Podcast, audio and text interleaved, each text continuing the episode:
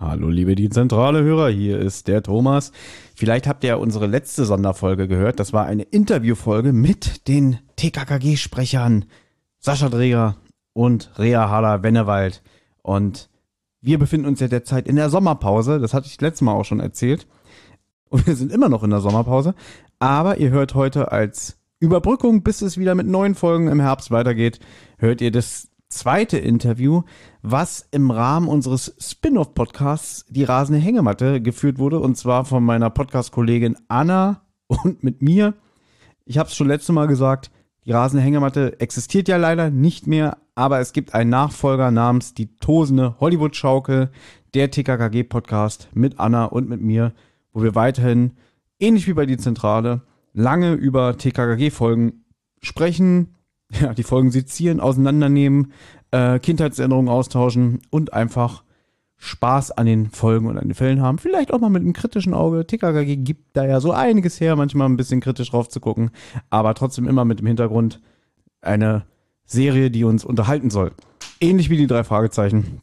Und zwar das Interview, was ihr jetzt hört, das haben wir nämlich mit dem Manu Lubowski alias Willi Sauerlich, dem Klößchen und dem, na wie heißt er, Tobias Diakov, dem Karl, Karl dem Computer, haben wir geführt. Im Rahmen von Die Rasenhängematte. Wie gesagt, ich würde mich freuen, wenn ihr auch mal bei die Tosen Hollywood-Schaukel reinhört.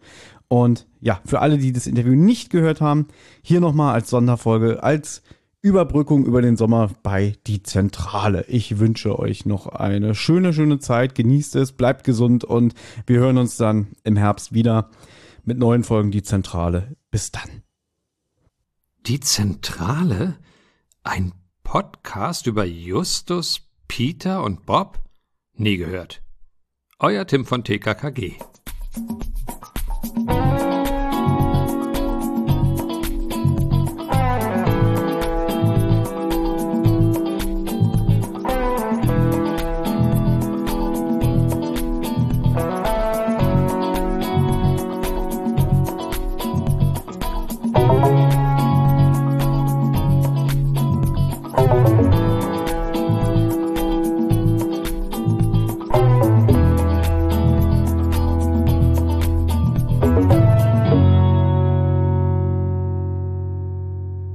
Hallo und herzlich willkommen bei Die rasende Hängematte, unserem TKKG-Podcast. Ich bin Anna ähm, und ich sitze hier mit meinem Podcast-Kollegen Thomas. Ich sitze in LA. Thomas sitzt in Berlin. Scheiße, in LA? Ach, stimmt, genau. Das habe ich. Ach, wie cool. Ja. Äh, warte mal, das bist jetzt um. Deswegen kann ich auch nicht, noch nicht Wein trinken. Du, Manu trinkt ja schon Wein. Wir sitzen hier mit Manu Lubowski und Tobias Diakov, ähm, die den Klößchen und den Karl sprechen. Aber für Wein, du kannst immer sagen, du hast immer noch China-Zeit drin. Insofern, bei dir ist es jetzt eigentlich, du hast noch den Nachmittagsslot drin. Das ist immer meine Ausrede. Okay. Mache ich da beim nächsten Mal. Ähm, ja, wir sitzen hier mit Manu Lubowski und Tobias Diakov, dem Sprecher von Willi Sauerlich und Karl Vierstein, was uns natürlich sehr freut. Wir haben gedacht, weil ihr uns ja, wir kennen euch ja natürlich sehr gut, äh, weil wir dauernd TKKG hören, aber ihr kennt uns ja gar nicht. Also haben wir gedacht, wir stellen uns euch mal ein paar Sätzen vor, damit ihr überhaupt wisst, mit wem ihr hier sprecht. Also ich lasse, überlasse Thomas das Wort. Das war mir klar, jetzt wo ich total aus dem Konzept bin. Also, kurzer Lebenslauf zu mir. Mein Name ist Thomas Freitag. Ich bin nicht mit dem Comedian Thomas Freitag verwandt. Bin in Berlin geboren, Jahrgang 1982. Großer Hörspielfan schon seit der Kindheit und mache zusammen mit meinem beiden Freunden Benjamin und Olli zwei Podcasts namens Die Zentrale, das ist ein Drei-Fragezeichen-Podcast, und äh, ein ein, ein, ein Laberformat namens Rotz und Wasser und mit Anna mache ich jetzt seit einiger Zeit den Podcast Die Rasende. Hängematte, ja. Wie habt ihr euch denn kennengelernt? Ja, also ich habe während letztes Jahr während Corona habe ich viel habe ich halt Podcasts gehört und dann habe ich halt auch die Zentrale oh. gehört, den drei Fragezeichen Podcast. Ich bin auch drei Fragezeichen Hörer, aber ich bin tatsächlich auch sehr, ich bin TKKG Hörerin, also ich habe höre TKKG schon seit ich sieben oder so bin. Eine gute Wahl. Ja, absolut. Sehr gut. Ich liebe dich. Und deswegen. ja. Wir können jetzt ist doch alles erzählt. ja, und dadurch habe ich auch dann Thomas wieder mehr und mehr zu TKKG gebracht. Wir haben dann auch während Corona so ein kleines Projekt gestartet, wo wir jeden Tag eine, also wir haben chronologisch angefangen, jeden Tag eine Folge gehört und die dann in drei Worten zusammengefasst, jeder. In drei Worten, ohne Scheiß? Ja. Ja. Aber so klein, so ein bisschen als Gag halt, ne? Aber sag mal, sag, sag mal für, also egal wie die Folge ist, sag mal drei Wörter über eine Folge. Zum Beispiel jetzt über das Osterspecial Willi der Held. Ah, okay. Boah, eine schöne Zusammenfassung. Willi der, ja. Meine waren auch über Willi, waren Sir Wilhelm triumphiert. Schön. Aber Vielleicht noch ergänzend dazu, Anna hat mich halt immer wieder angesprochen, wann sprecht ihr denn in eurem Drei-Fahrzeichen-Podcast? Da machen wir auch mal Sonderfolgen, da hatten wir zum Beispiel auch mal die Funkfüchse und so besprochen. Und sie hat halt immer gefragt, wann redet ihr denn endlich über TKKG? Und da habe ich gesagt, wir haben keine Zeit, beziehungsweise meine beiden Freunde haben nicht so viel Zeit, bis ich irgendwann gesagt habe, lass uns beide doch das machen. Ja, und dadurch ist Ach, das cool. hier zustande gekommen. Aber ihr wusstet ja jetzt nicht von, also du bist Thomas gefolgt quasi, aber Thomas wusstest du von Anna irgendwas oder war das einfach auf reiner Vertrauensbasis? Das ist ja immer so ein bisschen auch so, man muss ja auch wissen, dass es funktioniert. Das hat in dem Sinne funktioniert, weil sie hat ja schon gesagt, dass wir viel miteinander geschrieben haben. Sie ist aber in dem Sinne ja eine Konsumentin von äh, unseren Podcasts gewesen. Äh, Halt über TKKG haben wir uns halt ähm, viel unterhalten und dadurch hat man sich dann auch kennengelernt, weil wir halt viel über die Hörspiele äh, im Detail geredet haben. Und dann kam irgend- und dann kam halt irgendwann diese Idee, da habe ich mich wirklich bereit erklärt, ey, ich habe gerade Bock auf TKKG, lass uns doch jeden Tag eine Folge hören, ja. Und die dann bewerten. Und Anna ist jetzt aber nicht so der Fan von, ähm, von diesem, ich gebe immer Punkte 1 bis 10 und hat sie gesagt, nee, das ist jetzt zu doof. Ähm, und da sind wir auf diese Idee gekommen mit den drei Worten. Und während Corona hatte man ja auch viel Zeit. Also da konnte man jeden Tag ein oder zwei Hörspiele hören. Aber war die erste Folge, die ihr dann, also ihr müsst dann gleichzeitig quasi die Folge anhören. Ihr sagt, heute hören wir uns 101 an oder so. Was war denn die erste Folge und warum war es die erste Folge? Also die ihr ausgewählt habt. Ja, wir haben chronologisch, wir haben chronologisch angefangen. Wir haben bei eins angefangen zu hören. Zur Erklärung, ich bin halt ähm, mehr mit den älteren Folgen aufgewachsen, so bis 50, 60 und äh, ich finde, man merkt halt den Bruch ab Folge 90. Da kannst du Mhm. vielleicht auch ein bisschen gleich dazu erzählen als äh, langjähriger Zeitzeuge Manu, weil du bist ja dabei gewesen. Ne? Äh, worauf ich jetzt hinaus wollte, ich finde halt, man merkt so einen Stilwechsel ab den Folgen 90 von TKKG und das ist dann so der Wechsel, mit dem ich nicht mehr so Okay, viel anfangen konnte. 90. Das ist das Gute bei uns beiden ist so ein bisschen, dass wir uns da auch, dass wir auch ein bisschen unterschiedliche Meinungen haben. Also ich mag auch gerne den Tim, der auch mal gewalttätiger war. Das fehlt mir total, ohne Scheiß. Ich kritisiere das die ganze Zeit, dass Tim, also jeder hat ja seine Funktion. Und Tim, wenn Tim nicht irgendwie mal durchgreift, dann ist für mich Tim äh, die Rolle bisschen schwierig auch. Und ganz ehrlich, gibt es Situationen, ich hoffe, dass ähm, ganz wenig Leute in so eine Situation kommen, aber es gibt Situationen, wo du nicht mehr reden kannst, weil du weißt, jetzt geht's los halt. So, und, und das war Tim immer. Und jeder hat sich für mich jetzt auch so einen Freund gewünscht, der sich für mich, für die Gruppe einsetzt und mal sagt, hier Schluss, wenn du über die Grenze gehst, wie unser ehemaliger Bundespräsident gesagt hat, äh, sie haben jetzt den äh, Dings da überschritten. Ähm, das fand ich ganz cool, weil dann wusstest du, das ist jetzt nicht mehr lustig und jetzt ähm, kriegen die quasi die Verbrecher auch die richtige Abreibung. Und das fand ich großartig. Und jetzt, wenn alles immer so zerredet wird, ist immer so, oh, ist es dann wirklich so, Ja, Tim fasst viel zusammen mittlerweile. Also der f- hat ja dann immer ellenlange Passagen, wo er dann den ganzen Fall Mhm. nochmal irgendwie zusammenfasst und und das Durchgreifen, das ist natürlich ist natürlich super, weil er natürlich dafür für die Gruppe dann einsteht. ich habe das immer so definiert, was ist denn Geheimnis von TKKG oder die Gruppe? Und ich habe immer gesagt, eigentlich ist es für mich eine Person, weil jeder möchte mal der Held sein, jeder ist mal der der Schlauberger, jeder hat auch so ein Phlegma, dass er, oh, ich will Schokolade essen, auf dem Sofa rumsitzen und jeder will auch mal hübsch sein. So, für mich ist es eigentlich eine Person auf vier Leute verteilt. Und so wird es auch dann, ich meine, wer will nicht der Held sein, oder? Will doch jeder mal sein. Ich bin's jeden Tag, okay. Absolut, ja. Oder auch beschützt werden, ne? Also halt. Also wie du. genau. Und auch beschützt werden. Ja, und das ist die große, lustigerweise, die große Frage immer mit Gabi auch. Ja, aber das ist doch eigentlich frauenfeindlich in die Rolle der Frauen, bla, bla, bla, bla. Also, jetzt auch du als Frau. Es gibt ja ein paar Sachen, wo du sagst, hä, ohne Scheiß, das will ich nicht machen, weil macht ihr das mal. Also, das ist, äh, also, es ist auch gar nicht mal, weil ich so, oh, ich bin, doch, ich bin oldschool. aber ich bin nur mit Frauen aufgewachsen und nur mit Frauen zusammen die ganze Zeit. Ich meine, ich habe hier drei Frauen zu Hause. Das ist, aber es gibt halt ein paar Sachen. Es, es gibt immer noch einen Unterschied zwischen Mann und Frau. So.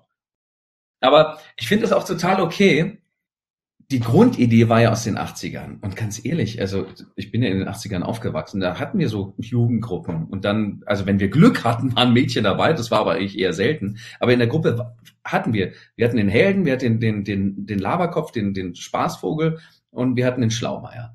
Und wenn da Mädchen dabei gewesen wäre, das war einfach, wir haben alles imitiert, wir haben, wir haben Rambo imitiert, wir haben die ganzen, diesen ganzen Macho-Dinger imitiert, hätte doch jeder gesagt, nee, hey, Gabi, du bleibst mal, wir kümmern uns drum. Einfach, weil wir auch in deren Licht anders dastehen wollten. Wir wollten auch für die Mädchen Helden sein. Und das ist doch völlig nachvollziehbar eigentlich. Und das will jetzt, wollen die Jungs jetzt auch sein, die machen es jetzt halt vielleicht ein bisschen anders. Aber dieses Ich beschütze dich ist doch, es ist ja erstmal nichts Verwerfliches, was jetzt immer so hoch diskutiert wird. Aber und ähm, was man auch nicht vergessen darf, die, die Evolution von TKKG ist ja völlig darauf eingegangen. Also bestimmt seit Folge, ich komme mit den Jahren durcheinander. Also wenn wir bei 100 wären, bei Folge 100, sind wir dann in den Ende 90er schon oder habt ihr da so einen Überblick? Ende 90er. Also ich glaube so, die, die Folge 100 ist 1997 entstanden. 97, okay.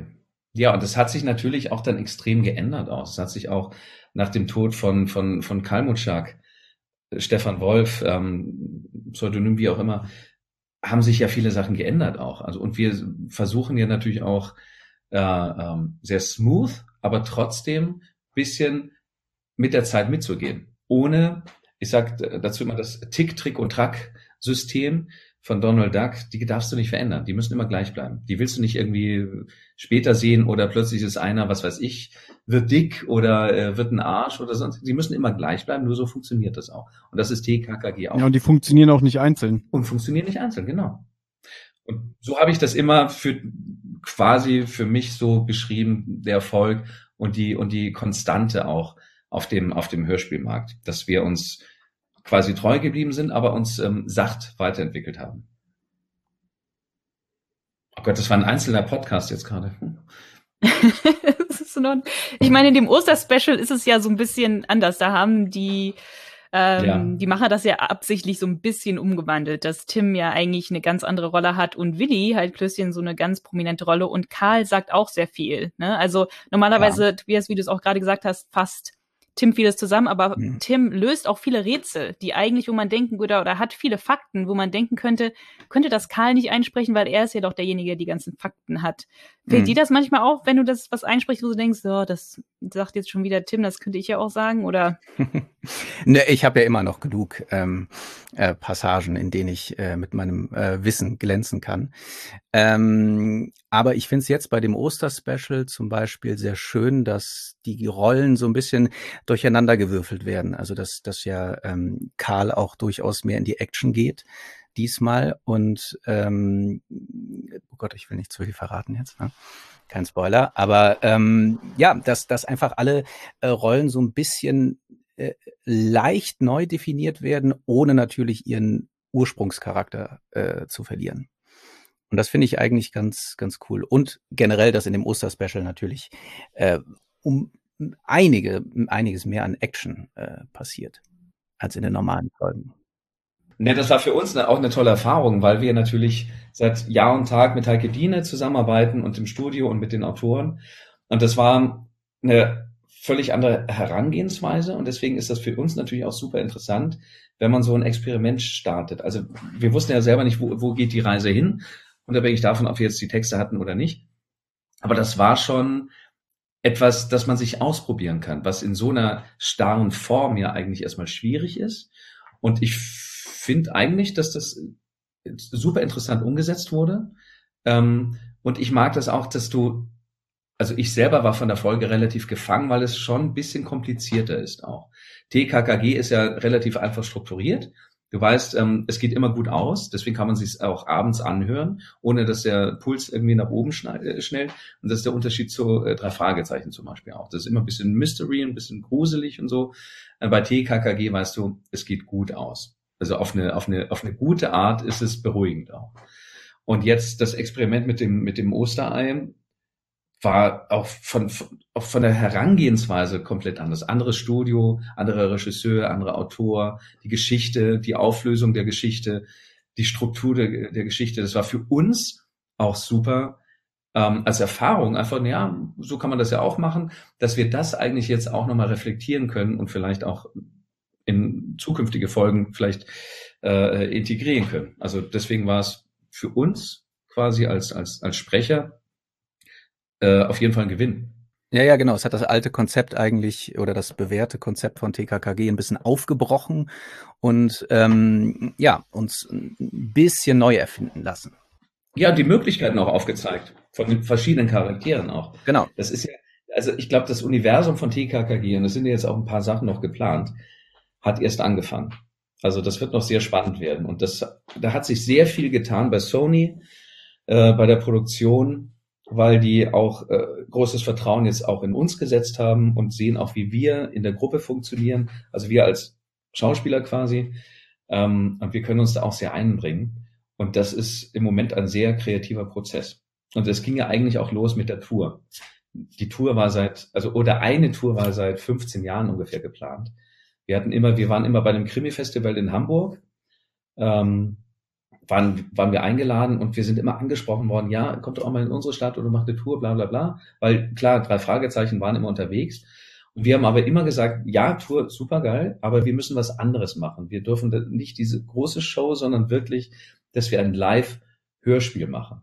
Also es war ja auch so, dass wir letztendlich nach drei, vier Tagen, und wir waren, ich weiß nicht, 18 Tage oder sowas unterwegs, nach drei Tagen oder nach drei Proben hast du den Text auswendig. Und ich habe immer gesagt, es ist ganz wichtig, dass wir in den Text reinschauen. Wir wollen die Zuhörer und die Zuschauer ins Studio eigentlich reinnehmen. Und klar machen wir ein bisschen so ein bisschen Show mit dem, mit dem äh, Geräuschemacher und mit Effekten, aber es soll ein, im wahrsten Sinne ein Live-Hörspiel sein. Und ähm, ja, und das war halt so die Idee. Äh, lange Geschichte, kurzer Sinn. Es tut sich viel und das ist für uns natürlich auch nach der langen Zeit super interessant, dass immer noch eine Entwicklung ist, dass, dass es nicht starr ist, keine starre Form. Wiederholt die letzten zwei Sätze und ich gebe euch 1000 Euro.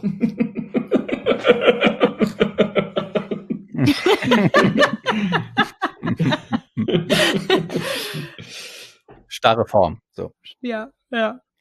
Ähm, du hast ja gerade gesagt, ähm, du hast ich wollte ganz am Anfang noch was fragen, weil du meintest, äh, oder ihr meint, beide meintet, das ist eine ganz neue Art gewesen, Hörspiele aufzunehmen oder, oder wie ihr sonst normalerweise arbeitet. Was waren denn da so die großen Unterschiede zu, wenn ihr zusammen im Europastudio aufnehmt? Naja, hauptsächlich, dass wir ähm, die Geräusche, also wir haben keine Geräusche mitgemacht. Bei Heike Diene machen wir ja noch ganz klassisch äh, das Gebüsch mit dem mit dem Bandsalat und äh, äh ja. äh, der Kugelschreiber ist sowieso die Allzweckwaffe für viele Geräusche. Taschenlampe für alles, für alles.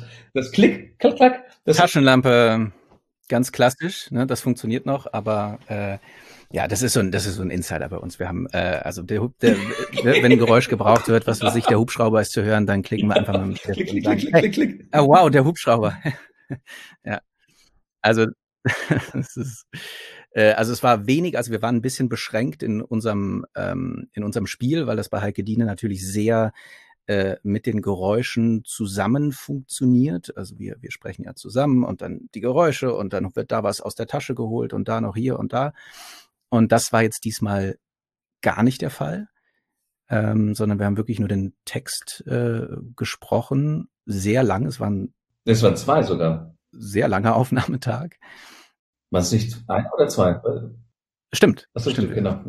Das, das Skript war auch teilweise noch nicht fertig, ne? Hat Rea erzählt. Das war gar nicht, also wir haben es an dem Tag bekommen. Ja, Entschuldige, Tobias. Genau, genau, ja, ja. Wir haben, also an, an dem Tag haben wir das Skript bekommen, ähm, sonst kriegen wir es ja immer vorher und können uns vorbereiten. Und, ähm, wow, wow, wow, ich, ich höre diesen Unterton, Tobias. Und äh, Nein, wir bereiten uns natürlich alle vor, sonst würde es ja auch nicht so gut klingen. So. Genau, aber da haben wir das halt äh, direkt dort vor Ort bekommen und wurden da so äh, Szene für Szene durchgeführt und das war aber ganz spannend. Also ich mag das halt ähm, auch generell beim beim beim Hörspiel, beim Synchron, wenn ich nicht alles vorher weiß. Also wenn wenn wenn es nicht äh, komplett äh, irgendwie alles schon klar ist für mich, sondern wenn ich selber erlebe und ähm, äh, es entstehen kann. Und dadurch passieren oft dynamische Sachen, die äh, sonst nicht entstanden wär, äh, wären, weil man sich vorher vielleicht zu viele Gedanken schon macht. Da muss ich dir 100% recht geben. Und das ist ein großer Luxus, den wir haben. Danke. Zwischen Drehen, gerne, hey, Sir, äh, zwischen Drehen und Synchron und Hörspiel. Beim Drehen musst du dich, musst du es 100% wissen, weil äh, durcheinander gedreht wird. Du musst wissen, wo A ist und wo Z ist.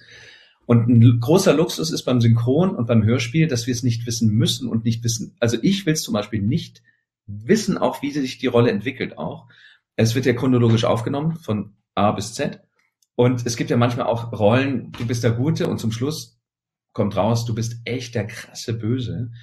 Und wenn man das nicht weiß, bist du völlig neutral in deiner Stimme und in der Emotion. Wenn du etwas weißt schon vorher, könnte sich was einschleichen. Und das ist für uns selber, und das war beim Osterei ganz besonders, weil es halt wirklich auch, also ich weiß gar nicht, wie lange es ist, aber gefühlt ist es länger als ein normales Hörspiel. Das war so komplex und es war, wir wussten nicht, wo es hingeht. Und deswegen war das auch toll, dass wir das Buch vorher nicht hatten. Ähm, und uns selber, und ich weiß ja, dass wir ganz oft auch unterbrochen haben und gesagt, ach krass, ey, das passiert jetzt dass wir selber so überrascht waren. Und das hat, das war nochmal so eine ganz mhm. eigene Dynamik, die wir dann im Studio hatten, weil wir super überrascht waren und äh, uns gefreut haben auch. Und das ist natürlich ja. ähm, in, in so einer Situation was Großartiges auch, weil wir selber eigentlich total mitgefiebert haben. Da würde ich gerne eine Sache zu sagen. Also ich habe mir auch ein Interview von dir, Manu, angehört. Du warst beim Hörspielplatz. Das habe ich mir gestern nochmal in Vorbereitung angehört. Schon, schon ein paar Monate her. Und ähm, also was ich gemerkt habe, ist irgendwie, dass, dass die Rolle des, des Klößchens dir wirklich äh, sehr ans Herz ja. auch gewachsen ist. Es gibt ja auch so Schauspieler, die sagen irgendwie, ist halt eine Rolle und die mache ich schon so lange und ähm, bezahlt mir die Miete oder so. Aber ich habe schon dann doch bei dir diese Leidenschaft gemerkt, dass du einfach sagst, so, ey, das ist ein cooler Typ und ich spreche den gerne. War das dann jetzt bei dir, bei dem Osterei, du hast es ja gerade so schön erzählt, ihr wusstet nicht, wo es hingeht, aber Willi ist ja mal in dieser Folge nicht die Spruchmaschine und er ist auch nicht, er wird nicht angekeift oder so nach Motto, Willi jetzt ist auch mal gut, weil er brilliert ja wirklich durch Wissen und durch Taten. Und ähm, ist dir das bewusst aufgefallen oder hast du so das einfach gemacht? Uns allen ist das aufgefallen. Also das, egal wer jetzt ähm, da dran war, ob es jetzt Computer war, Tim, Gabi oder Klößchen. Das ist uns allen aufgefallen, dass es echt was anderes ist. Und da sind wir oder waren, ich habe jetzt die Zahlen nicht, auch sehr gespannt, ob das auch so funktioniert, weil es war schon eine andere Richtung. Für Klößchen allgemein, ich liebe die Rolle natürlich, weil ähm, das ist immer so die, äh, es gibt ja diese alte Geschichte, als ich besetzt wurde, hat mich Heike Diener angerufen und hat gesagt, ja, äh, hier eine neue Hörspielserie TKKG. Und ich hatte das äh, zwei, drei Wochen vorher gelesen, zufällig, äh, das Buch. Und habe gesagt, oh geil, ich will Tim sein. Sie, nee, du bist Klößchen. Und ich habe gesagt, oh nee, ich will der Held sein. Und mittlerweile ist es aber so, dass Klößchen, und das ist auch im wahren Leben so, eine total geile Rolle ist, weil der so mit sich im Reinen ist der mag sich und das ist völlig und der wäre eigentlich ist, ist er total angreifbar. Der ist der, ein bisschen faul, der ist übergewichtig und so weiter, aber er steht dazu. Er mag das. Er will nichts anderes sein und das finde ich großartig. Und das der ist mit sich im Rein. Bei den anderen ist es halt immer so, die reflektieren sich und finden vielleicht immer irgendwas und bei bei Klößchen ist es nicht. So und ähm, deswegen habe ich auch gemeint mit Experiment, dass Klößchen da jetzt irgendwie so viel Wissen hatte und da so involviert war auch in der, in der Auflösung. Ich fand's lustig, ich fand's gut, es war ungewohnt für mich. Ich kann, also jetzt ganz ehrlich, ähm, habe ich da jetzt noch nicht so eine Meinung dazu. Ich finde schon, dass, also ich persönlich, das Klassische, einfach wie es aufgeteilt ist, finde ich immer sehr schön, weil man sich darauf verlassen kann. Ähm, in der Folge war es halt anders auch interessant. Es ist sowieso auch in den normalen Folgen, ist Klößchen ja immer mehr, die auch mal auch aus einem Zufall oder aus einem Witz heraus ja auch Sachen löst eigentlich. Und da ist es vielleicht dann über, überhöht vielleicht erzählt worden. Aber es ist schon ganz wichtig, dass jeder seine Rolle behält, weil sonst funktioniert das Gefüge nicht. Also kannst du das nicht komplett, wie gesagt, Tick, Trick und Track. Also dann ist es so, hä, warum macht denn dir das jetzt? Oder warum ist Klößchen jetzt plötzlich 40 äh, Kilo leichter? Der sieht aus wie Tim und Tim ist so, das würde nicht funktionieren. Das wäre natürlich ein Extrem, das wäre ein äh, großes Extrem, aber halt, ja. ähm, es ist ja nur leicht angepasst. Klar, Tim ist in der Folge, ja, Tim ist ja eigentlich eher, äh, wir haben es gesagt, out of character. Also der macht eigentlich fast das Gegenteilige, was er sonst macht zum ersten Mal, achso, darf ich auch nicht sagen, aber der, er verletzt sich ja leicht. Also, wo ich auch so, hä? Auch darfst, darfst du sagen, ist doch schon raus. Ja, darfst, das ist schon, das ist schon raus. Scheiße, der war im Krankenhaus, der Kerl. wo ich sage, hey, das ist noch nie passiert. Ja, hey, ja. Wie, wie ist denn das? Wo, wo, wo war, was ist passiert in den letzten Jahren? Aber das ist, deswegen finde ich das super. Es ist wie so eine Special Edition einfach. Es war so ein Experiment ist rausgehauen worden und das ist auch geil, weil es vielleicht Lust macht, dann auch nochmal wieder Oldschool anzuschauen oder anzuhören. Und es macht Lust auf mehr dann. So. Und für uns jetzt, äh, wie gesagt, ähm, hinter dem Mikrofon war es auch eine, eine ganz lustige Reise. Es war aber allgemein, die Situation war auch ein bisschen schwieriger, weil wir unter Corona, wir sind getestet worden jeden Tag. Ähm, und ich glaube, wenn es normal gewesen wäre, wären wir sogar mit den Nebenrollen im Studio gewesen. Das ging, es ging einfach jetzt äh, Corona-mäßig nicht. Aber ich glaube, die hätten das, oder Tobias, ich weiß es nicht genau. Ja, glaube ich schon. Also wir haben ja ähm, bei Heike Diene nehmen wir ja auch sonst immer, ähm, wenn, wenn kein Corona ist, ähm, mit allen Nebenrollen auf oder mit den wichtigen Nebenrollen. Ähm, und da haben wir alles, äh, also ich glaube, es waren. Aber es separiert, genau. Ein paar Nebenrollen waren da und dann haben zwei von uns dann nur mit der, genau, also es war halt alles natürlich ähm, dementsprechend getrennt. Und ja, also wir, ich sag mal, wir sind es gewohnt, äh, auf äh, die Nebenrollen, also wenn wir geixt werden, wenn, wenn, äh, wenn wir für uns unsere Sachen einsprechen und dann, dann ähm, wir kennen das. Für die Nebenrollen ist es vielleicht manchmal ein bisschen schwieriger, wenn sie dann äh, uns nicht im Ohr haben oder nicht reagieren können auf uns. Aber wir sind da ganz, ganz entspannt wir sind äh, ja sehr entspannt und wir freuen uns immer über über über jeden, der ähm, zu uns kommt und uns bereichert. Ich glaube, dass es manchmal dann natürlich für die Episodenrollen schwierig ist, weil wir so eine Gruppe sind und das ist das hatte auch die Tour so ähm, das hat sich dann so so rausgebildet, dass wir privat auch gut funktionieren dass wir, ich meine, bei Natur bist du fast 24 Stunden zusammen. Also und dann und am nächsten Tag musst du weiterfahren im Bus, so ein engster Raum und so weiter. Und es hat super funktioniert und das ist noch ja. mal ein größerer. Wir sind noch mal enger geworden, wenn ich das so sagen darf, Tobias. Ja, wir haben äh, vor allem äh, haben wir gemerkt, dass wir uns ähm, sehr, also dass, dass jeder den anderen sehr gut kennt und dass wir uns sehr aufeinander verlassen können, was halt bei so einer Live-Tour immer äh, ein, ein unglaublich sicheres Gefühl beschert, weil du natürlich auf der Bühne bist vor über tausend Leuten und da kann mal was schiefgehen, da vergisst du vielleicht mal einen Text oder sowas. Und wir wussten ganz genau, dass wir äh, aufgefangen werden. Also das äh, ja, das war großartig, mein Gott, ja. Und und äh, mal hier und da dann irgendwie, äh, wenn man Hakler ist oder irgendwas äh, passiert, dass dann ja die anderen eingreifen und äh, die Situation elegant retten. Habt ihr da was im Kopf? Habt ihr da eine Situation im Kopf? Ähm ja, so ein Blackout oder dass man den Einsatz verpasst hat äh, oder dass man, also wir hatten ja den Text vor uns, ja, aber es ist manchmal, dass wenn du so, so viele Leute vor dir, Scheinwerfer, auch Effekte, dass ja. manchmal der Einsatz nicht gestimmt hat oder jemand nicht auf die Bühne gekommen ist. Aber es war alles cool. Und dann letztendlich, das war alles ich wüsste gerne, wir haben nie gefragt, ob die Zuschauer das mitbekommen haben oder nicht. Also, und das ist so, wenn einer sagt, ähm, äh, oh, schau mal da vorne, äh, äh, wir müssen, wir müssen dort vorne anhalten und dieser Cue kommt nicht. Und wenn man dann sagt, ah, ich glaube, da vorne müssen wir anhalten, dann wusste der andere, oh, vielleicht habe ich was vergessen. Also insofern, das war toll. Das war, das war ganz das war sehr schön. Tobias nochmal auch, ja. ich muss auch zu Tobias, muss ich jetzt auch wirklich mal sagen, das ist so großartig, dass du bei uns bist, weil oh, es so gut funktioniert und man kann sich ja sowas nicht wünschen, sondern es ist, entweder es ist oder nicht. Und wir haben uns von Anfang ja. an super verstanden, sehr vertrauensvoll und ähm, deswegen, das ist ein, du bist ein großer Gewinn. Danke, Tobias. Ach, du bist ein Schatz. Nee, äh, du warst, du warst in einer Folge, da hatten wir uns gesehen. Das war aber, genau. Ich war ja in Folge 197, ähm, habe ich äh, die äh, wichtigere Nebenrolle gesprochen. Genau. Äh, und ähm, ja, Und dann kam ja, weiß ich nicht, zwei, drei Wochen später das, äh, die Anfrage für eine andere Rolle. Aber da musst du ja so brilliert haben in dieser Nebenrolle, dass man gesagt hat, das ist unser neuer Karl. Naja, klar, wenn ich, wenn ich das gewesen wäre, dann, dann äh, äh, glaube ich, wäre das nicht. Entschuldige bitte, ich habe mir die verragliche Folge mal angehört. Ähm, das ist die 197. Anna, wie heißt die nochmal? Äh, irgendwas mit Fußball, ne? Bei Anpfiff Übergabe. Wollte ich auch gerade sagen, genau. Und früher war es ja in, im Europa-Tonstudio äh, Sitte, dass man manchmal auch Rollen doppelt besetzt hat, gerade so in den 80er Jahren.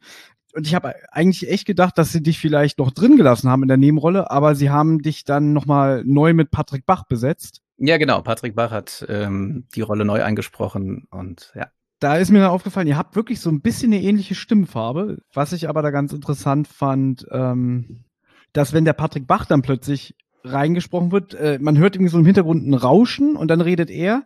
Also man, es hört sich so an, als wäre er noch so nachträglich rübergelegt ähm, worden. Was aber, glaube ich, an dem analogen Aufnehmen bei Frau Körting liegt, oder? Äh, also wie das genau passiert ist, also klar, wie, ich habe ja die äh, Folge so eingesprochen mit äh, der der äh, no, damaligen TKKG-Besetzung und ähm, die ist ja so auch, die ist ja so veröffentlicht worden.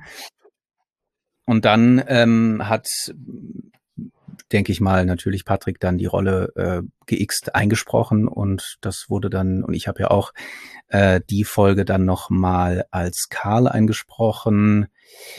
Äh, ja, und dann wurde das ja irgendwie zusammengemischt. Aber da warst du, warst du da alleine oder war noch mal jemand von der ursprünglichen TKG-Bande mit dabei?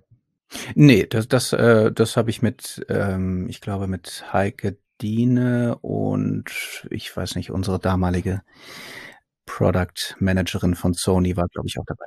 Ja. Wir hatten, wir hatten das, es war dann so, dass wir dann für die nächste Folge nochmal da waren und noch ein, zwei Sachen eingesprochen hatten, äh, wo, wo es Überlappungen gab, die schwierig waren.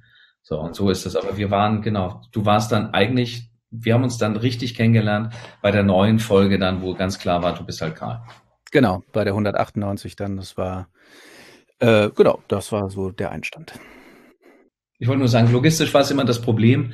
Ähm, mittlerweile, nee, du bist jetzt in Berlin, das heißt, du musst von Berlin nach Hamburg, ich muss von München nach Hamburg und Rea und Sascha sind ja in Hamburg. Also mhm. ist auch immer so ein logistisches Problem natürlich. Auch. Ja, ich habe mir die Folge ja auch nochmal angehört und ich habe halt irgendwie gedacht, du hättest beide Rollen dann einfach weitergesprochen. Du hättest, die hätten nur den Karl ausgetauscht. Und ich habe zu Thomas gesagt, das ist unfassbar, der hört sich ganz anders an. Bis Thomas mir dann bis Thomas mir dann gesagt hat, nee, ja. die, ja, Schauspielkunst. Die wurde, ja. die wurde nochmal neu eingesprochen. Also da habe ich, hab ich echt gedacht, ja. Ja, ja, genau. Dadurch, dass ihr ja beide sehr gefragte Synchronsprecher seid, ja, sind wir. Kann man nicht anders sagen. Scheiße, ja. Jetzt ist es raus. Meine Frage an euch, wie ist gerade generell Synchron in Corona-Zeiten? Ähm, da habe ich mir das Stichwort Streaming-Dienste notiert, weil ich meine, durch die ganzen Streaming-Dienste und Eigenproduktion von Netflix und Amazon ist ja der Markt jetzt noch mehr gefordert, was das Synchronisieren angeht. Das heißt, ihr werdet ja wahrscheinlich auch mehr Angebote bekommen.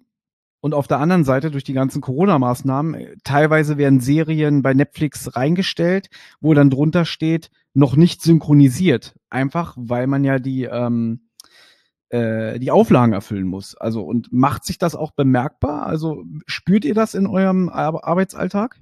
Naja, man merkt halt, dass, ähm, also es gab jetzt äh, letztes Jahr also ich habe das ehrlich gesagt nicht so gemerkt. Ich hatte jetzt letztes Jahr sehr, sehr viel zu tun. Dieses Jahr war es ein bisschen, äh, beim, äh, war es ein bisschen äh, da, weil die, das Material einfach äh, später kommt. Also im Moment, es gab ja verschiedene Drehstopps und dadurch hat sich halt viel Material verzögert, gerade von Serien.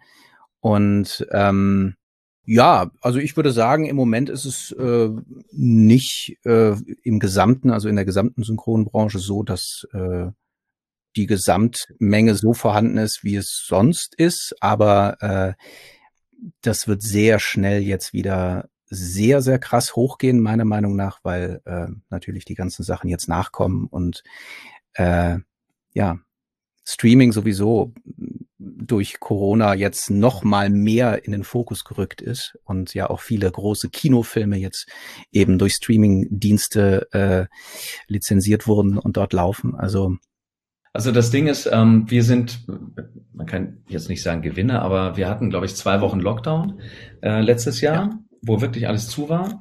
Und da war aber alles offen, weil, weil letztendlich. Ein Monat war das, ja. Ach, ein Monat sogar.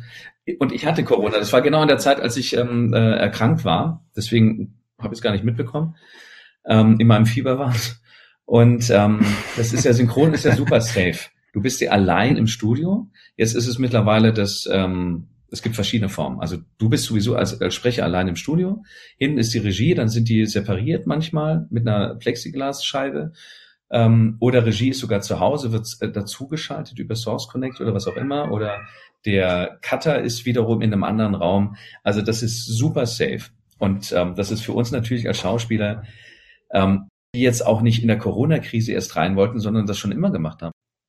Ich habe so zwei, drei, vier Serien irgendwie, die auch verschoben worden sind, weil die ja auch nicht drehen konnten ähm, durch die Auflagen. Ich finde es jetzt mittlerweile interessant, weil jetzt geht alles wieder plötzlich los und das ist dann immer doppelt und dreifach, wie die unterschiedlich in den Serien damit umgehen, wie die das lösen auch. Oh ja. Ob sie es aufnehmen quasi ähm, in, in, den, in den Alltag oder, oder ob sie es einfach nur das hat man ja hier sehr schnell gesehen bei den Dailies. Jeder hat nur noch telefoniert oder man hat, hey, tschüss, hey, wir sehen uns, dass die alle auf Abstand irgendwie waren.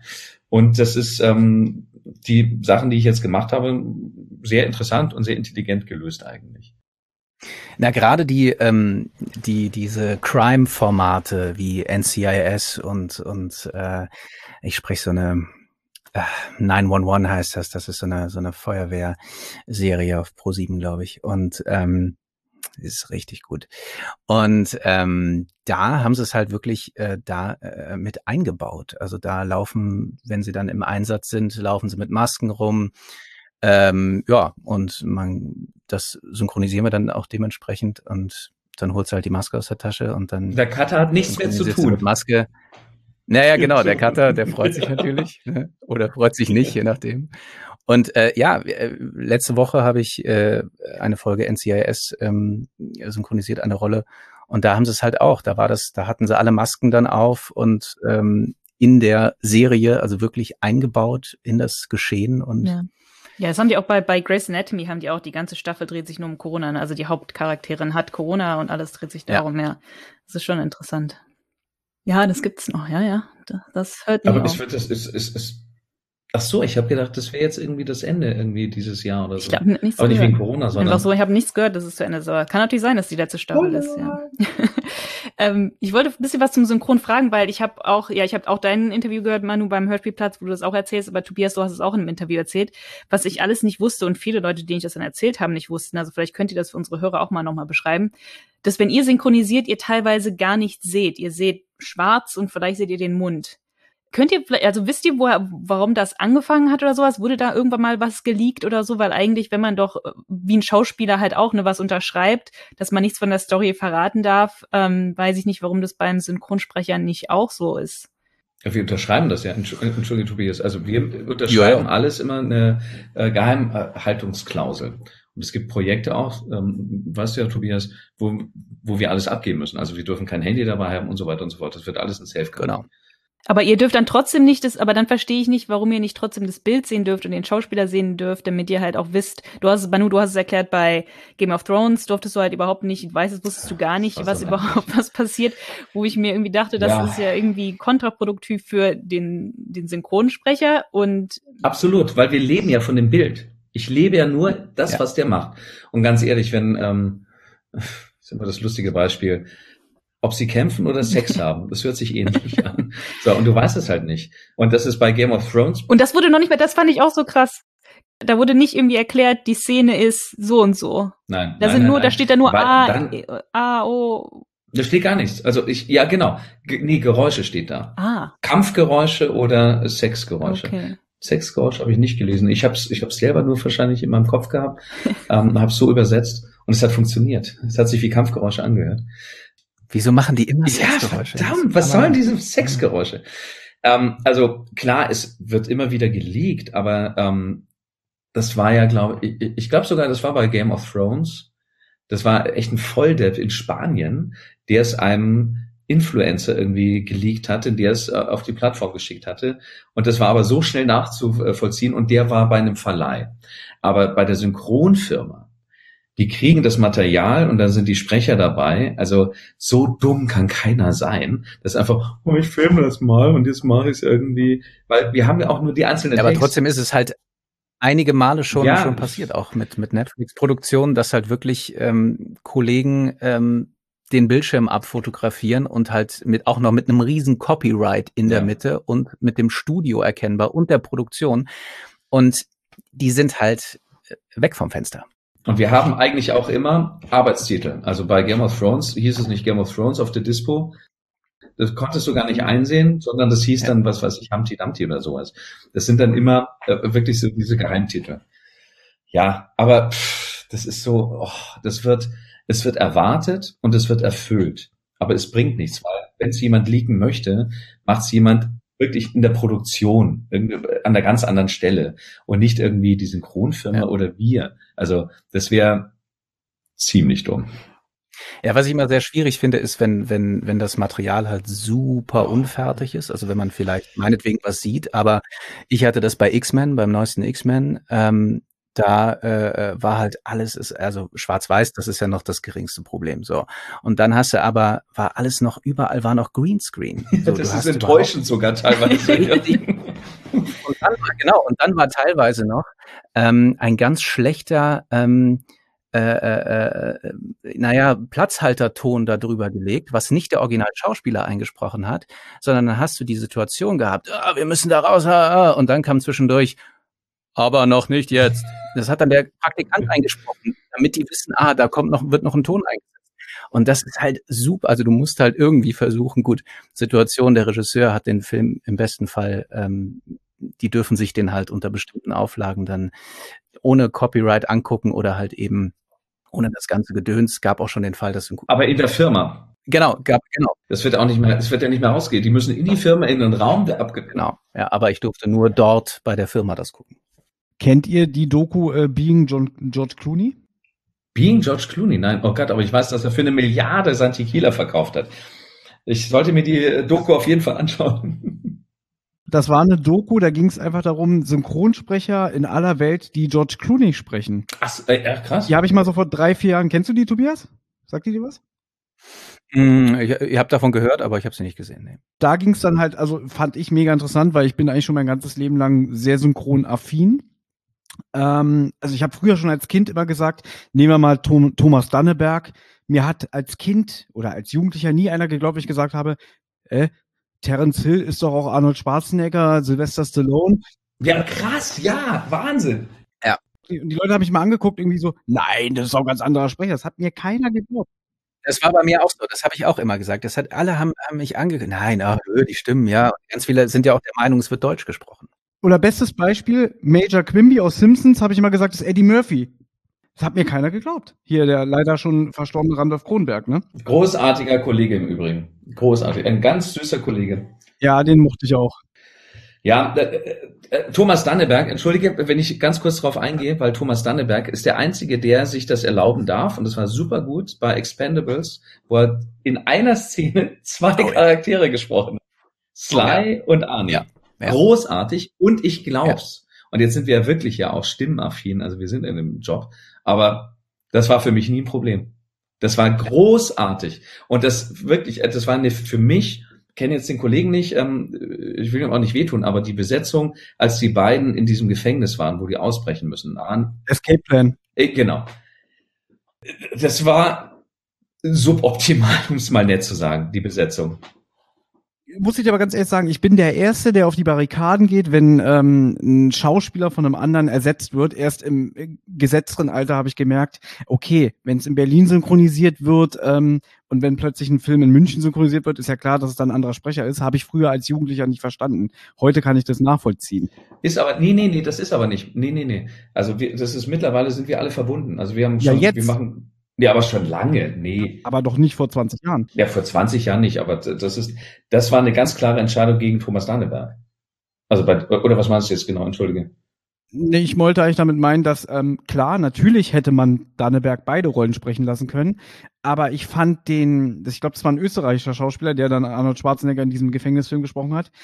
Ich bin rausgegangen und habe gedacht, er hat's gar nicht so schlecht gemacht. Ja, wenn du es nicht, also wenn du es vorher nicht kennst, also wenn du das Original, also wie es bisher immer synchronisiert wurde, nicht kennst, ja, also rein technisch gar, gibt's gar nichts zu sagen, aber ich bin ja trotzdem so in diesem Stimmding drin. Und ähm, mit den Aufnahmen ist es so, mittlerweile ist ja klar, kannst du dazugeschaltet werden, aber sonst bist du halt eingeflogen worden oder bist hingefahren. Also es war ganz klar, dass wir in den Städten rumfahren. Ob es jetzt Köln, Frankfurt, Hamburg, Berlin, München ist, das, das tingelt. Also wir sind ja sehr flexibel. Und da wollte, wollte ich ja drauf hinaus, weil in dieser Doku Being George Clooney da kommt ja dann zum Beispiel auch der ähm, Schauspieler, heißt er Markus Pfeiffer, mhm. der in den ähm, Pirates of the Caribbean Films Johnny Depp synchronisiert hat? Nein, Markus Off. Markus, Markus Off, genau. Und hat man ja damals mitbekommen, das sagt auch in dieser Doku, dass er ja als Johnny Depp besetzt wurde, weil er ja mehr an dieser Rolle dran war, die ja Johnny Depp im Original intoniert. Er ist ja so ein bisschen leicht tuntig, sage ich jetzt mal, ne? Und das hat ja der äh, Stammsprecher David Nathan äh, zum Missfallen von dem Producer von Disney nicht mitbekommen, so wie ich das verstanden habe. Der hat wohl den Film, den ersten Teil komplett eingesprochen. Der Supervisor hat gesagt, nein, macht es nochmal. Und da hat David, David Nathan gesagt, äh, ja, aber nur wenn ihr mir so und so viel zahlt, dann war er draußen. Und dann hat man äh, Markus Off eingesetzt. Also ihr könnt mir gerne ähm, widersprechen, wenn ihr da mehr Bescheid wisst. Naja, es gibt ja ein Urteil jetzt auch. Markus Off hatte ja prozessiert gegen Disney genau. auch. Und er hat nur Recht bekommen, weil die Sachlage war so, es gibt, ähm, was nicht, drei, vier Teile. Es war immer David Nathan, ist wieder ausgetauscht worden, Markus Off hat's gemacht. Beim zweiten Teil David Nathan, ausgetauscht worden, Markus Off. Aus was für Gründen auch immer, das weiß ich nicht. Im dritten Teil auch. Und so hat Markus Off Recht bekommen, weil es hieß, es ist egal, wer es synchronisiert hätte, der Film wäre immer ein Erfolg gewesen. Ein Block, Blockbuster. Also er hätte immer zwei, drei, vier, fünf Millionen Zuschauer bekommen so wie ich das verstanden habe, noch schlimmer hat Disney ja gesagt, ein Synchronsprecher hat eigentlich nur die Aufgabe wie ein Radiomoderator ja, genau. oder beziehungsweise wie, eine, wie, wie ein Tagessprechsprecher. Genau. So. Da wollte ich dann auch gerne mal eure Meinung zu wissen als, als aktive Sprecher. Das können wir ja gleich klären. Erzähl erst mal zu Aber Ende. also so, soweit ich äh, informiert bin, ähm, hatte Markus Off, der mit der Gewerkschaft auch geklagt hatte, Recht bekommen, weil der Richter gesagt hat, Moment mal, wenn das völlig egal ist, wer es macht, und es wird immer ein, äh, immer ein Erfolg, warum haben Sie den dann jedes Mal wieder ausgetauscht mit Markus Off? Dann müssen, dann ist es doch der Sprecher, der den Erfolg mitproduziert. Und das war dieser kleine Hint. Oder Tobias, außer du weißt irgendwas anderes. Ich glaube, ja, ich glaube, so ungefähr war das, ja. Und da, so haben wir recht bekommen. Und da hat sich jetzt auch vertraglich wahnsinnig viel geändert. Wir haben ja teilweise für Disney ein Buch fast, das wir unterschreiben müssen mit Rechten und so weiter. Das oh Gott. Wahnsinn. Mhm. Und das muss alles vor der, bevor ja. wir ins Studio gehen, muss alles unterzeichnet werden.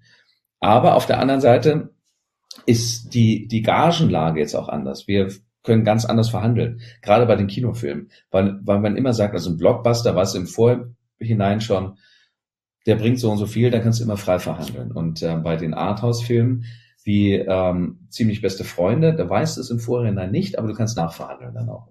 Was im Prinzip natürlich für jeden etwas schwieriger ist dann auch. Für den Verleih ist es schwierig, für die Produktion ist es schwierig und für den äh, für den Schauspieler, Synchronschauspieler ist es auch schwierig, weil dann zu sagen, oh Moment mal, jetzt habe ich gerade gesehen, ihr habt ja hier fünf Millionen Zuschauer, jetzt will ich aber nachverhandeln. Das ist alles so Paperwork und das ist echt auch ehrlich gesagt nicht unsere Aufgabe, sowas zu machen. Na, es hemmt halt auch wahnsinnig den kreativen Prozess irgendwann. Irgendwann bist du halt äh, so sehr dann mit diesen Sachen äh, verbandelt, ob du willst oder nicht. Und wenn du nun mal dich entscheidest, äh, zu klagen oder wie auch immer, dann, dann zieht das ja eine, eine, eine Riesensache hinter sich her und man muss immer ein bisschen abwägen. Aber dann hat er ja im Prinzip so eine Vorreiterfunktion gehabt und Absolut. damit die Branche verändert, ne? Absolut so was ich mitbekommen habe, halt, dass das halt vorher in, in eurem Business, sage ich mal, jetzt ähm, viele auch sagen irgendwie, ach komm, lass doch, ähm, wir, wir, wir verdienen ja unser Geld, also weil man wohl schnell verbrannt ist dann auch. Das hat mal der Charles Rettinghaus gesagt in dem Interview. Der war irgendwie mal für ein paar Jahre verbrannt, weil er irgendwie auch mehr Gage haben wollte und dann einfach von Synchronstudio zu Synchronstudio gesagt wurde, äh, buch den mal nicht, der ist schwierig. Ja, nicht nur schwierig, also das ist schon so eine Sache Du musst es dir leisten können, aber das ist wie in jedem Beruf. Das, das sind wir jetzt nicht allein irgendwie als, als Schauspieler, Synchronsprecher, sonst irgendwas. Wenn du in einem freien Beruf bist, wenn du Architekt bist und sagst, hey, für das Haus möchte ich einfach meine, ich, ich will daran 100.000 Euro verdienen. Das musst du halt können, das musst du selber einschätzen können, weil jeder sagen kann, na ja, 100.000, da habe ich einen Architekten, der macht das für 50.000. Und so ist es auch in allen anderen Berufen auch. Du musst dich halt schon einigermaßen reflektieren können und wissen, wo du stehst. Und es ist wie bei allen Sachen immer ein kleines Spiel letztendlich. So, und so ist es aber bei allen Freien. Ist nichts Besonderes, ehrlich gesagt. Und du musst dich aber, irgendwann musst du halt anfangen, dich zu positionieren und äh, klar zu machen, was du wert bist. Ja, und du darfst es auch nicht übertreiben. Also das Ding ist ja klar. Also wenn es gut läuft, kannst du sonst irgendwas, weil jetzt müssen sie dich buchen. Aber du darfst nicht vergessen, dass die Rolle irgendwann mal vorbei ist. Und dann gibt es eine andere Rolle oder dein normales Tagesgeschäft. Ja. Und dann ist es eigentlich auch ein bisschen peinlich, wenn man dann wieder irgendwie seine Gage halbieren muss oder, oder was weiß ich. Also es ist ein gesundes Mittelmaß, aber wie gesagt, was sich geändert hat, ist, es ist projektbezogen. Es ist projektbezogen, wo man sagt, für das Projekt möchte ich gern das, für das Projekt gerne das. Und das ist auch völlig legitim. Jetzt sind wir ganz schön von TKKG abgewichen. Ja! ja. Wir können ja mal probieren, mal wieder in die Millionenstadt äh, zurückzugehen, wenn ihr möchtet. Ja, kann ich ja gerne machen. Ich bin ja nicht so synchron, äh, synchronaffin. Mich würde interessieren bei dir, Tobi, du hast gesagt, ich habe in einem Interview von dir gehört, du hast gesagt, du hast TKKG als Kind gehört. Hast du wirklich Folgen gehört oder du wusstest halt, es gibt TKKG oder warst du wirklich TKKG-Hörer? Nee, ich war TKKG-Fan. Ich habe das immer lieber gehört als die drei Fragezeichen. Also fünf Freunde, TKKG, das war so so so meine Sache. Mm, und ähm, ja, doch, also ich war, doch, ich war, hatte noch viele Kassetten und ja. Wie war das dann? Also wir haben ja bei uns, wir haben in unserem Podcast, wir haben die Kategorie, äh, bitte nicht persönlich nehmen, wie nützlich ist Karl? Oder wie nützlich war Karl in, in, in der Folge, die wir halt besprechen. Weil in einigen Folgen, besonders in denen von ganz am Anfang, hat er ein paar Sätze und dann kommt er nie wieder vor, zum Beispiel. Ist dir das als Kind aufgefallen oder was hast du als Kind über Karl gedacht? Äh, ich mochte Karl tatsächlich immer sehr, weil ich äh, auch heute ähm, äh, ist halt die Verbindung zu Karl definitiv das äh, die Technik und äh, die Begeisterung für Technologien. Und ich habe ja mal irgendwann gesagt, ich weiß nicht, das auch im Interview, dass ich, dass ich Karl, wo sehen wir unsere Figuren irgendwie ähm, in 20, 30 Jahren oder so? Und da habe ich mal gesagt, dass, dass ich mir Karl wunderbar als ähm, Startup äh, ähm, CEO vorstellen kann, der halt äh, so ein bisschen Elon Musk irgendwie ähm, der, der neue Technologien auf den Weg bringt. Und, und äh, ja, das, das hat mich irgendwie mit der Rolle schon, äh, die fand ich schon immer, immer spannend. Mhm. Und ähm, Okay, super. Hast du dich da irgendwie besonders darauf vorbereitet? Also hast du versucht, irgendwie wie der alte Karl zu klingen oder hast du gesagt, ich mache da jetzt mein eigenes Ding? Also, ähm, die Sache ist ja, also der Sprecherwechsel äh, fand ja nun mal statt. Und ähm, ich glaube, es ist, äh, es ist immer schwierig in so einer Situation, ähm, die Fans zufriedenzustellen. Und natürlich ist verständlicherweise erstmal ein großer Bruch da und ähm, eine, eine andere Person, an die man sich gewöhnen muss. Ich sehe es, also meine Aufgabe als Schauspieler ist es ja, mir eine Rolle, egal ob im Synchron oder beim Drehen oder wo auch immer, mir zu eigen zu machen und natürlich mhm. meine Interpretation bis zu einem gewissen Grad äh, dort mit reinfließen zu lassen. Aber äh, ich orientiere mich ja an der, an der Figur Karl und, und weniger an der Stimme, sondern an der, an der Figur. Wer ist Karl? Was macht ihn aus? Und so weiter.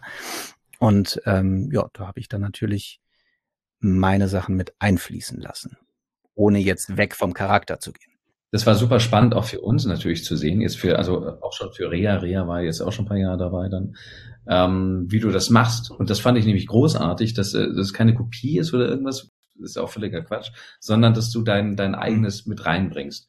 Und das ist nochmal ein ganz neuer, interessanter Karl geworden. Deswegen, das war also großen äh, Respekt auch, weil es ist ja natürlich, ist ganz klar, im Internet anonym kann jeder irgendwie irgendwie äh, Shit, äh, Shitstorm machen, äh, mhm. äh, wie du es gemeistert hast. Und wir sind, wie gesagt, super glücklich, dass du dabei bist.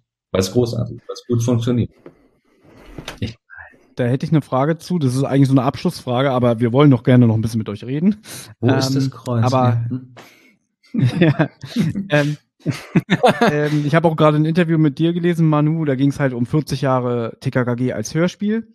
Wir haben das auch schon Sascha und Rea, Rea gefragt. Ähm, die berühmte Frage, wann ist Schluss? Jetzt habt ihr natürlich mit Rea und mit Tobias ähm, eigentlich zwei komplett neue Sprecher, die noch nicht so lange dabei sind. Und du und Sascha, ihr seid halt einfach die alten Hauding seit Anfang an dabei. Ja. Und bei drei Fragezeichen gibt's ja öfter mal immer diese Gerüchte, sie hören bald auf, nein, unsere Helden. Und wenn einer aufhört, dann hören alle auf und so. Und einfach nur, um auch euch die Frage zu stellen, habt ihr noch Bock, macht ihr weiter oder sagt ihr auch irgendwie, naja, vielleicht noch ein paar Jahre und dann gehe ich mal in ähm, TKKG-Rente? Also, ich weiß jetzt nicht, ob es das richtige Forum jetzt gerade ist, aber wir hatten das jetzt beschlossen vor einem Monat. Jetzt seid ihr exklusiv. In einem Monat hören wir auf. Wir machen eine Folge noch und dann war's das. Glaube ich dir auch. Nein, nein, das Ding ist, du, ganz ehrlich, solange die Fans uns hören wollen, warum sollten wir aufhören? Weil wir Bock haben und ähm, wie wir vorhin auch gesagt haben, passiert gerade so wahnsinnig viel, dass das für uns auch aufregend ist. Und also es ist ja so. Das ist bei Tobias und bei Sascha und bei Rea auch. Das TKKG letztendlich nur einen ganz kleinen Teil von der Zeit einnimmt, von unserem Job, den wir über 300 Jahre immer vollführen, aber der halt sehr prominent ist. Und jeder kann irgendwas zu TKKG sagen, zumindest hat jeder mal irgendwas dazu gehört. Also das ist so, das ist so die eine Geschichte. Solange es funktioniert, es ist ja auch nicht so, dass wir die Zitrone auspressen wollen, bis es nicht mehr geht, sondern wir haben Bock. Es entwickelt sich jetzt gerade sehr viel. Wir haben neue Ideen. Wir haben auch neue Ideen sogar, wie man ein Hörspiel umsetzen kann. Das Interaktive finde ich auch super geil, aber es gibt auch nochmal andere Wege und da sind wir gerade im Austausch. Deswegen ist jetzt gerade der, sind wir so weit entfernt, damit aufzuhören, weil wir richtig Bock haben, weil wir selber merken, was alles möglich ist, dass wir neue Geschichten erzählen können, ähm, dass wir neue Wege gehen können. Deswegen. Ja, das ist ja auch eine, äh, so hält man ja eine, eine ähm, Marke interessant, indem man äh, wie jetzt die äh, heutigen Technologien die Sachen ausschöpft und guckt, wie kann man das auf äh, sowas altbewährtes wie TKKG ähm, übertragen. Und ich denke, da sind wir auf dem auf einem ganz guten Weg. Und wenn es nicht mehr funktioniert, bringe ich jemanden um und dann haben wir gute Presse, dann hören sie sich das wieder an. Ich kann das ja, du kannst ja auch in der Zelle irgendwie so ein Studio äh, aufbauen. Insofern alles gut. Wir haben alles in der Hand, ja, ist alles möglich. ich wollte auch noch zu dir sagen, äh, Tobi, weil das so ein bisschen im Raum steht, wir mögen dich sehr als neuen Karl. Also nicht, dass du unsere Bestätigung bräuchtest, aber ähm, ich finde, ich stimme Manu zu, dass es ein neuer, neuer, frischer, interessanter Karl ist. Das, das finde ich auch. Nett. Dankeschön. Aber habt ihr, das würde mich jetzt interessieren, auch habt ihr letztes Jahr den Kalender verfolgt, den, den, den äh, Adventskalender? Oder ist das für euch ein Ding? Ist das interessant oder nicht? Ja, ich fand es super interessant. Also ich, ja, fand ich auch gut. Ich fand es auch cool, dass halt wirklich jeden Tag der, der nächste Teil rauskam. Dass du so ein Türchen aufmachen kannst. Ja, dass du so wirklich so ein Türchen aufmachen konntest, weil bei den drei Fragezeichen Adventskalenderfolgen kriegst du halt alle. Und auch bei der Adventskalenderfolge vom Jahr davor kam das ja irgendwie um November oder sowas raus und halt alles auf einmal und dann war es nicht ein richtiger Adventskalender. Also ich finde das cool mit dem diesjährigen Adventskalender, wo man es wirklich jeden Tag bekommen hat. Nee, weil das ja auch immer diskutiert wird. Also das sind ja alles neue Sachen, die wir auch machen. Und dann ist das gut, ist das nicht gut, dann ist es immer so eine Sache mit dem Handel, weil die wollen die CDs haben und die wollen die schon im September haben. Die wollen die Weihnachtsdinger schon so früh haben und das geht halt mit so einer Folge dann nicht, logischerweise. Und wir fanden das auch super spannend, aber wir wissen ja nie ganz genau, wie das ankommt bei den, bei den Zuhörern. Deswegen, wenn ihr in dem Thema seid, ja, aber ich bin auch eher so, und das, das sprechen wir auch im Podcast so, ich bin jemand, die ich mag Folgen aus allen TKKG-Epochen äh, sozusagen. Also ich mag viel von den alten, ich mag auch welche von denen, wo Leute sagen, ja, diese Killerpflanzenfolge ist irgendwie total bekloppt oder sowas. Da bin ich auch nicht irgendwie so, ich bin da nicht so starr oder so. Ich bin da sehr flexibel, ich mag viele von den neuen Folgen.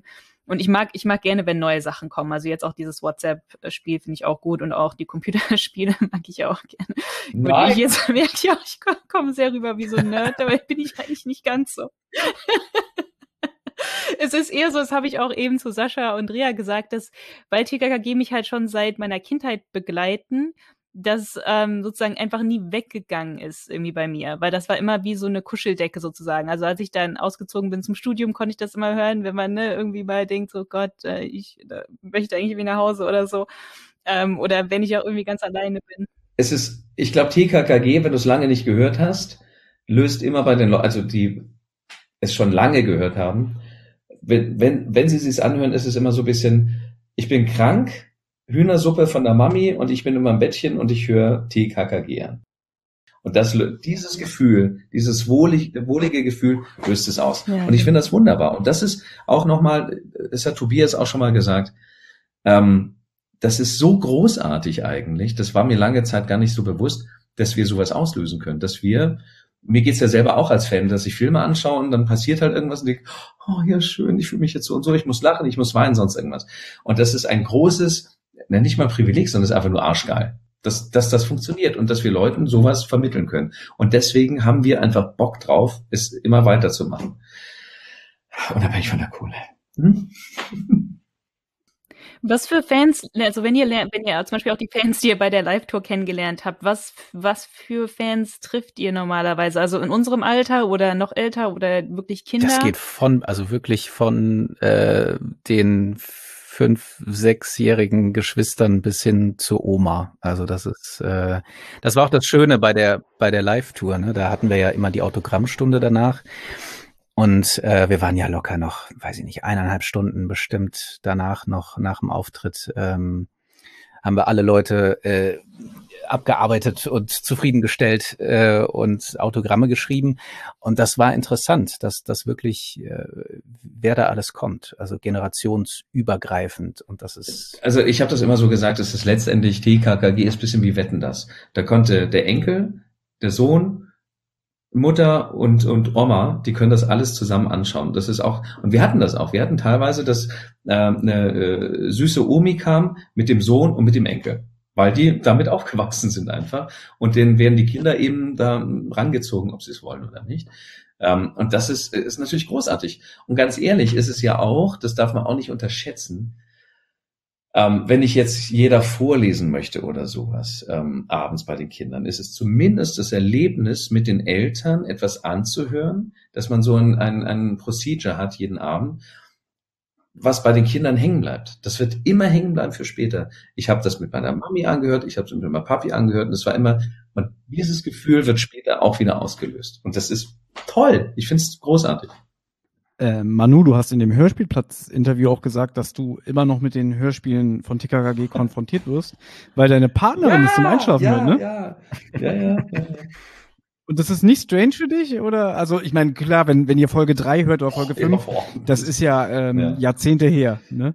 Äh, wie, wie findest du da eigentlich deine Stimmfarbe? Weil man merkt ja, ab den 30er Folgen kamst du in den Stimmbruch und äh, da hat sich deine Stimme ja völlig verändert. Also ging ja dann die Stimmlage von jetzt, aber hörst du dich raus? Also erinnerst du dich aktiv oder denkst du irgendwie, das ist ein ganz anderer Junge? Ja, also bei den, wirklich bei den ganz, also bei den ersten Folgen denke ich, ist es ein anderer Junge. Also ich erkenne das dann irgendwie von der Diktion und so, aber das ist, äh, ist mir nicht fremd, aber es ist echt weit weg. Und für mich ist es so, wenn ich äh, die Sachen höre, jetzt gerade auch die KKG, interessant. Weil ich habe es auch als Kind ab und zu angehört, obwohl ich ja die Geschichten kannte. Aber ich war mehr Fünf-Freunde-Fan, weil es für mich internationaler war und das war so, das, das war für mich spannender. Kannst du dich noch erinnern, dass du da in meine Nebenrolle gesprochen hast bei den fünf Freunden? Auch eine recht große Nebenrolle. Also war das für dich dann was Besonderes, weil du das als Kind so gehört hast? Weil ich kann mich, ich kann mich an eine Folge erinnern, wo du, das habe ich auch erst, ich bin auch so, ich kann Stimmen auch nicht gut auseinanderhalten. Jetzt langsam lerne ich es eher, weil Thomas mir immer sagt, ja, das ist der und der, das ist der und der. Und jetzt habe ich letztens eine Fünf-Freunde-Folge gehört und da ist mir eingefallen, das ist der Klößchen in dieser Nebenrolle. Ähm, das habe ich als Kind nicht wahrgenommen und auch als Erwachsene nicht. War das für dich irgendwie was mehr Besonderes, weil dass du da irgendwas einsprechen durftest oder? Nee, das war, man muss dazu sagen, dass Heike Diene das immer sehr, ach du Manu, kannst du noch mal das einsprechen und so weiter. Das ist immer neben den äh, Aufnahmen von TKKG. Das ist nicht so, Manu, wir fliegen dich ein für die fünf Freunde. Das haben wir von, ja. das haben wir von Sascha gefragt, weil ich habe schon ellenlange Gespräche mit Anna geführt, dass ich sagte, ich habe immer die These gehabt, dass äh, die Sprecher sind eigentlich schon auf dem Weg nach Hause und äh, einer aus dem Studio rennt euch hinterher. Ja, ja, erwarte mal. Genau, richtig. Ja. ja, so war das. Nee. Ja, ja, ja. Das war jetzt, nee, das war. War nicht so, das wurde nicht als was Besonderes. Ja, jetzt verstehe ich, was du meinst. Wenn einfach nur gesagt wird, hier, sprech nochmal die drei Sätze oder sowas, dann ist es natürlich nicht so wie, hier, möchtest du fünf Freunde sprechen, ne? Ja, ja und noch dazu war ich ja allein. Also ich, ich war ja nicht mit den anderen zusammen. Weil äh, es waren TKKG-Aufnahmen und wir haben das halt zusätzlich gemacht. Es war ja auch schon drei Fragezeichen oder sonst irgendwas, habe ich ja auch kleine Rollen gesprochen. Ach so. Aber das war halt immer so mhm. nebenbei und ich war nicht mit denen. Aber letztendlich untereinander kennen wir uns ja alle. Also wir sind ja Kollegen. Wir sind halt nur nicht dann zusammen im Studio. Das ist wieder was anderes. Ja, also ich würde dich gerne noch was fragen, aber auch nochmal Tobias, damit er nicht so ganz außen vor ist. Gibt's denn, du bist ja mit 17 auf zur, zur Schauspielschule gegangen. Aber gibt's von dir auch so Sachen, wo du sagst, irgendwie, ich habe schon als Kind irgendwo mal mitgewirkt, was jetzt äh, unterm Radar war oder so? Ähm, oder fing das wirklich erst ähm, mit 17 an, dass du geschauspielert hast? Nee, ich habe also vorher hatte ich gar nichts mit. Äh, ich wollte ursprünglich Journalist werden und äh, hatte eigentlich gar nichts mit hatte eigentlich gar nichts mit mit Schauspielerei zu tun und dann hat sich das aber irgendwie so ergeben. Habe ich gedacht, naja, ich probiere es mal und äh, äh, Plan B ist natürlich dann äh, weiter das ähm, äh, Gymnasium machen und Abitur und so weiter. Und dann bin ich aber an der Schauspielschule angenommen worden und dann hat sich das ja alles so ergeben und dann habe ich naja, das, das erste, was ich dann, oder das erste größere, was dann war, war ein Tatort. Also da habe ich angefangen zu drehen dann 2000. Ich weiß es nicht mehr.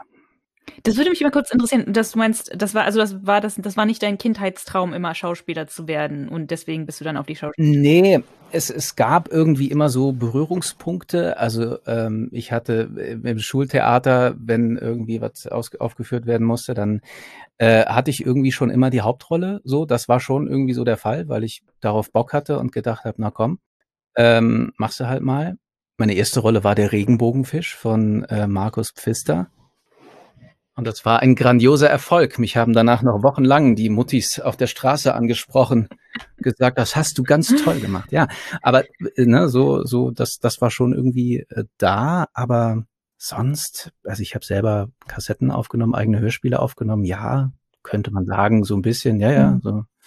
So, das, das schon so ein bisschen, aber das ist dann irgendwie weggegangen. Und dann kam das erst wieder ähm, mit der Schauspielschule dann so richtig.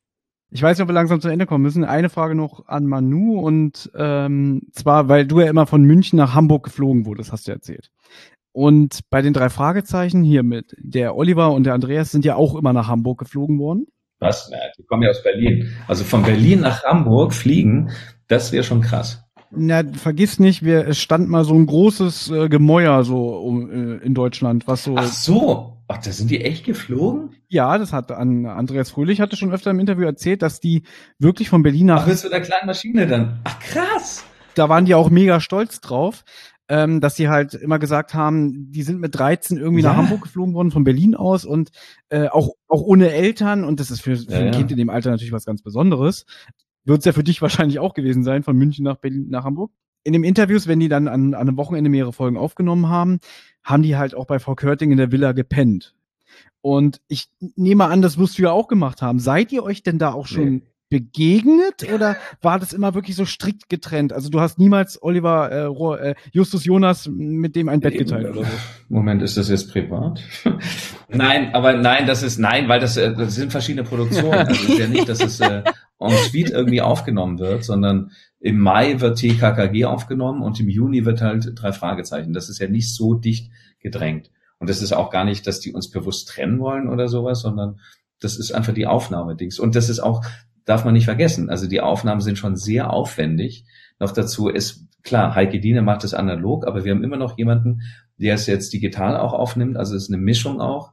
Und das ist so, das, das würde gar nicht gehen, auch das Prozedere, weil wir sprechen uns ja auch ein und wir sprechen darüber. Die drei Fragezeichen ähm, haben, glaube ich, auch immer so ein Ritual, dass die sich einen Tag vorher treffen zu einem Essen und über die über die Geschichten reden. Also das würde gar nicht, das ist nicht kompatibel. Das, das sind halt verschiedene Produktionen. Das geht gar nicht. Zeitlich auch.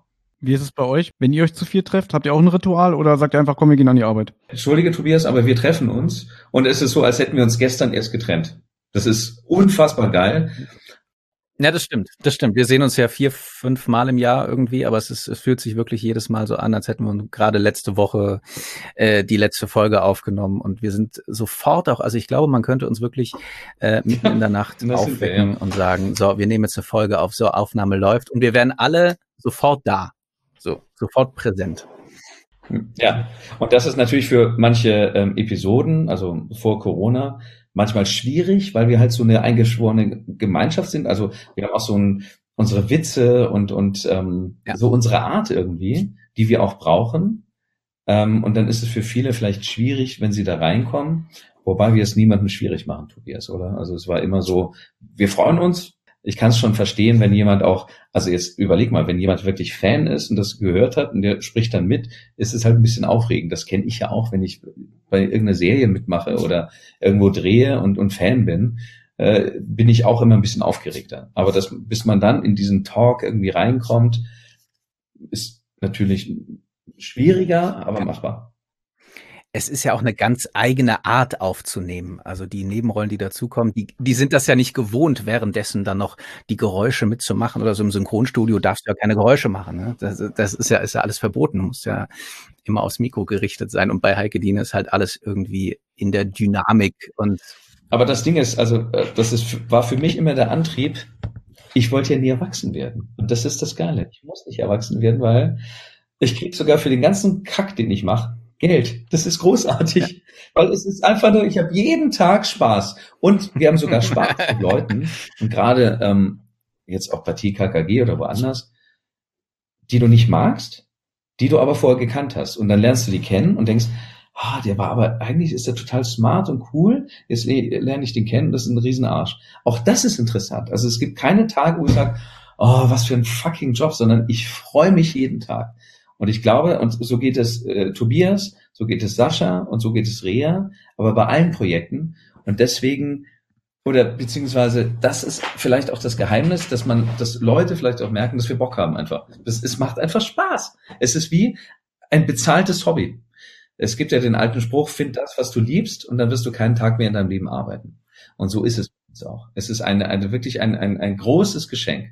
Es ist großartig. Ich liebe es. Es, ich find's einfach richtig geil. Darauf noch ein Dujardin. Das merkt man halt auch in den Aufnahmen, glaube ich. Also wenn es Leuten nicht Spaß machen würde, dann glaube ich, irgendwann würde es vielleicht rüberkommen, ne? Also deswegen. Naja, bei dem Scheck, den ich bekomme, doch, aber nein, Quatsch. nein, aber ganz klar, du, du, du merkst es. Also, und deswegen, und das mag ich auch nicht, und das verbindet uns auch alle vier. Wir mögen nicht, wenn jemand kommt, ja, die Kohle. Das geht nicht. Also du musst ganz klar, es ist immer noch ein künstlerischer Beruf und da sind 100 mhm. in der Schlange, die genauso gut sind vielleicht.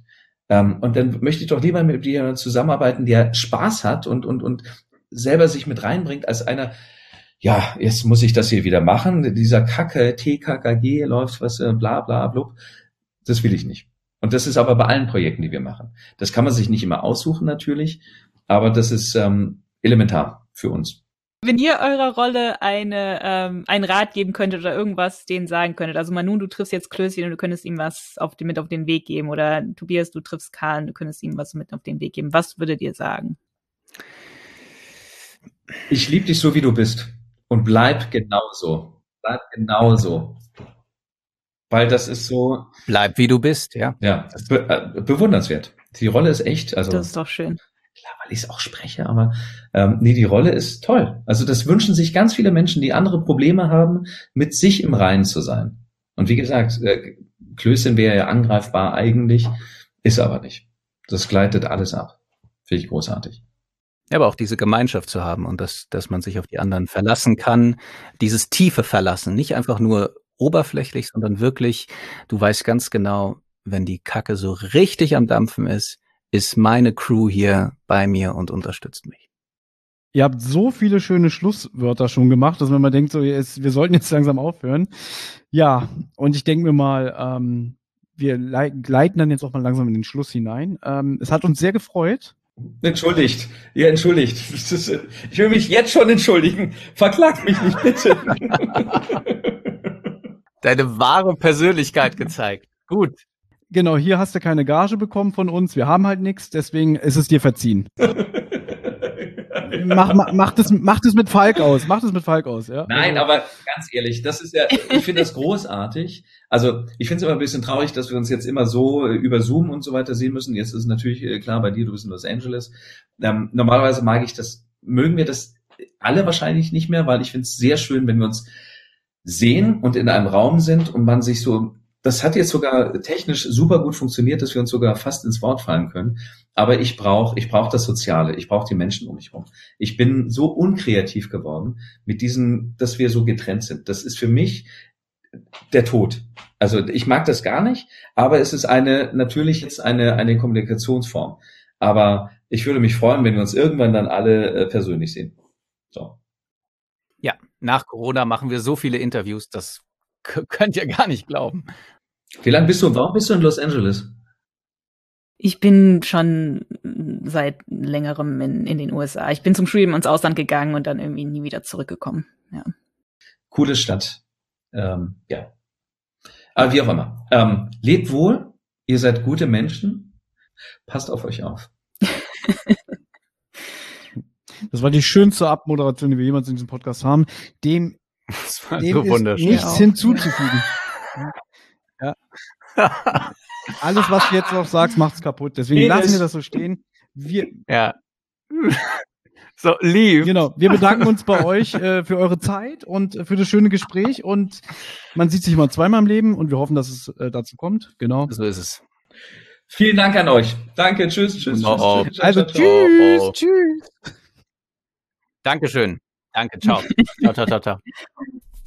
Tschüss.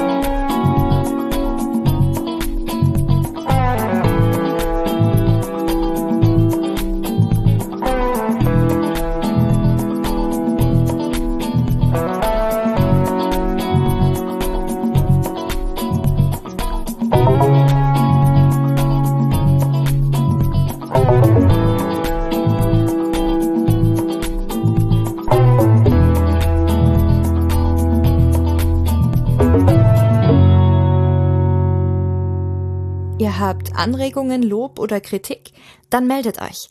Das geht zum Beispiel über Twitter an @zentrale_die oder @wasserrotz oder ihr meldet euch über Instagram bei die_zentrale oder Rotz und Wasser Podcast.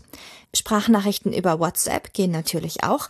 Die schickt ihr an 0152 02 40 9308.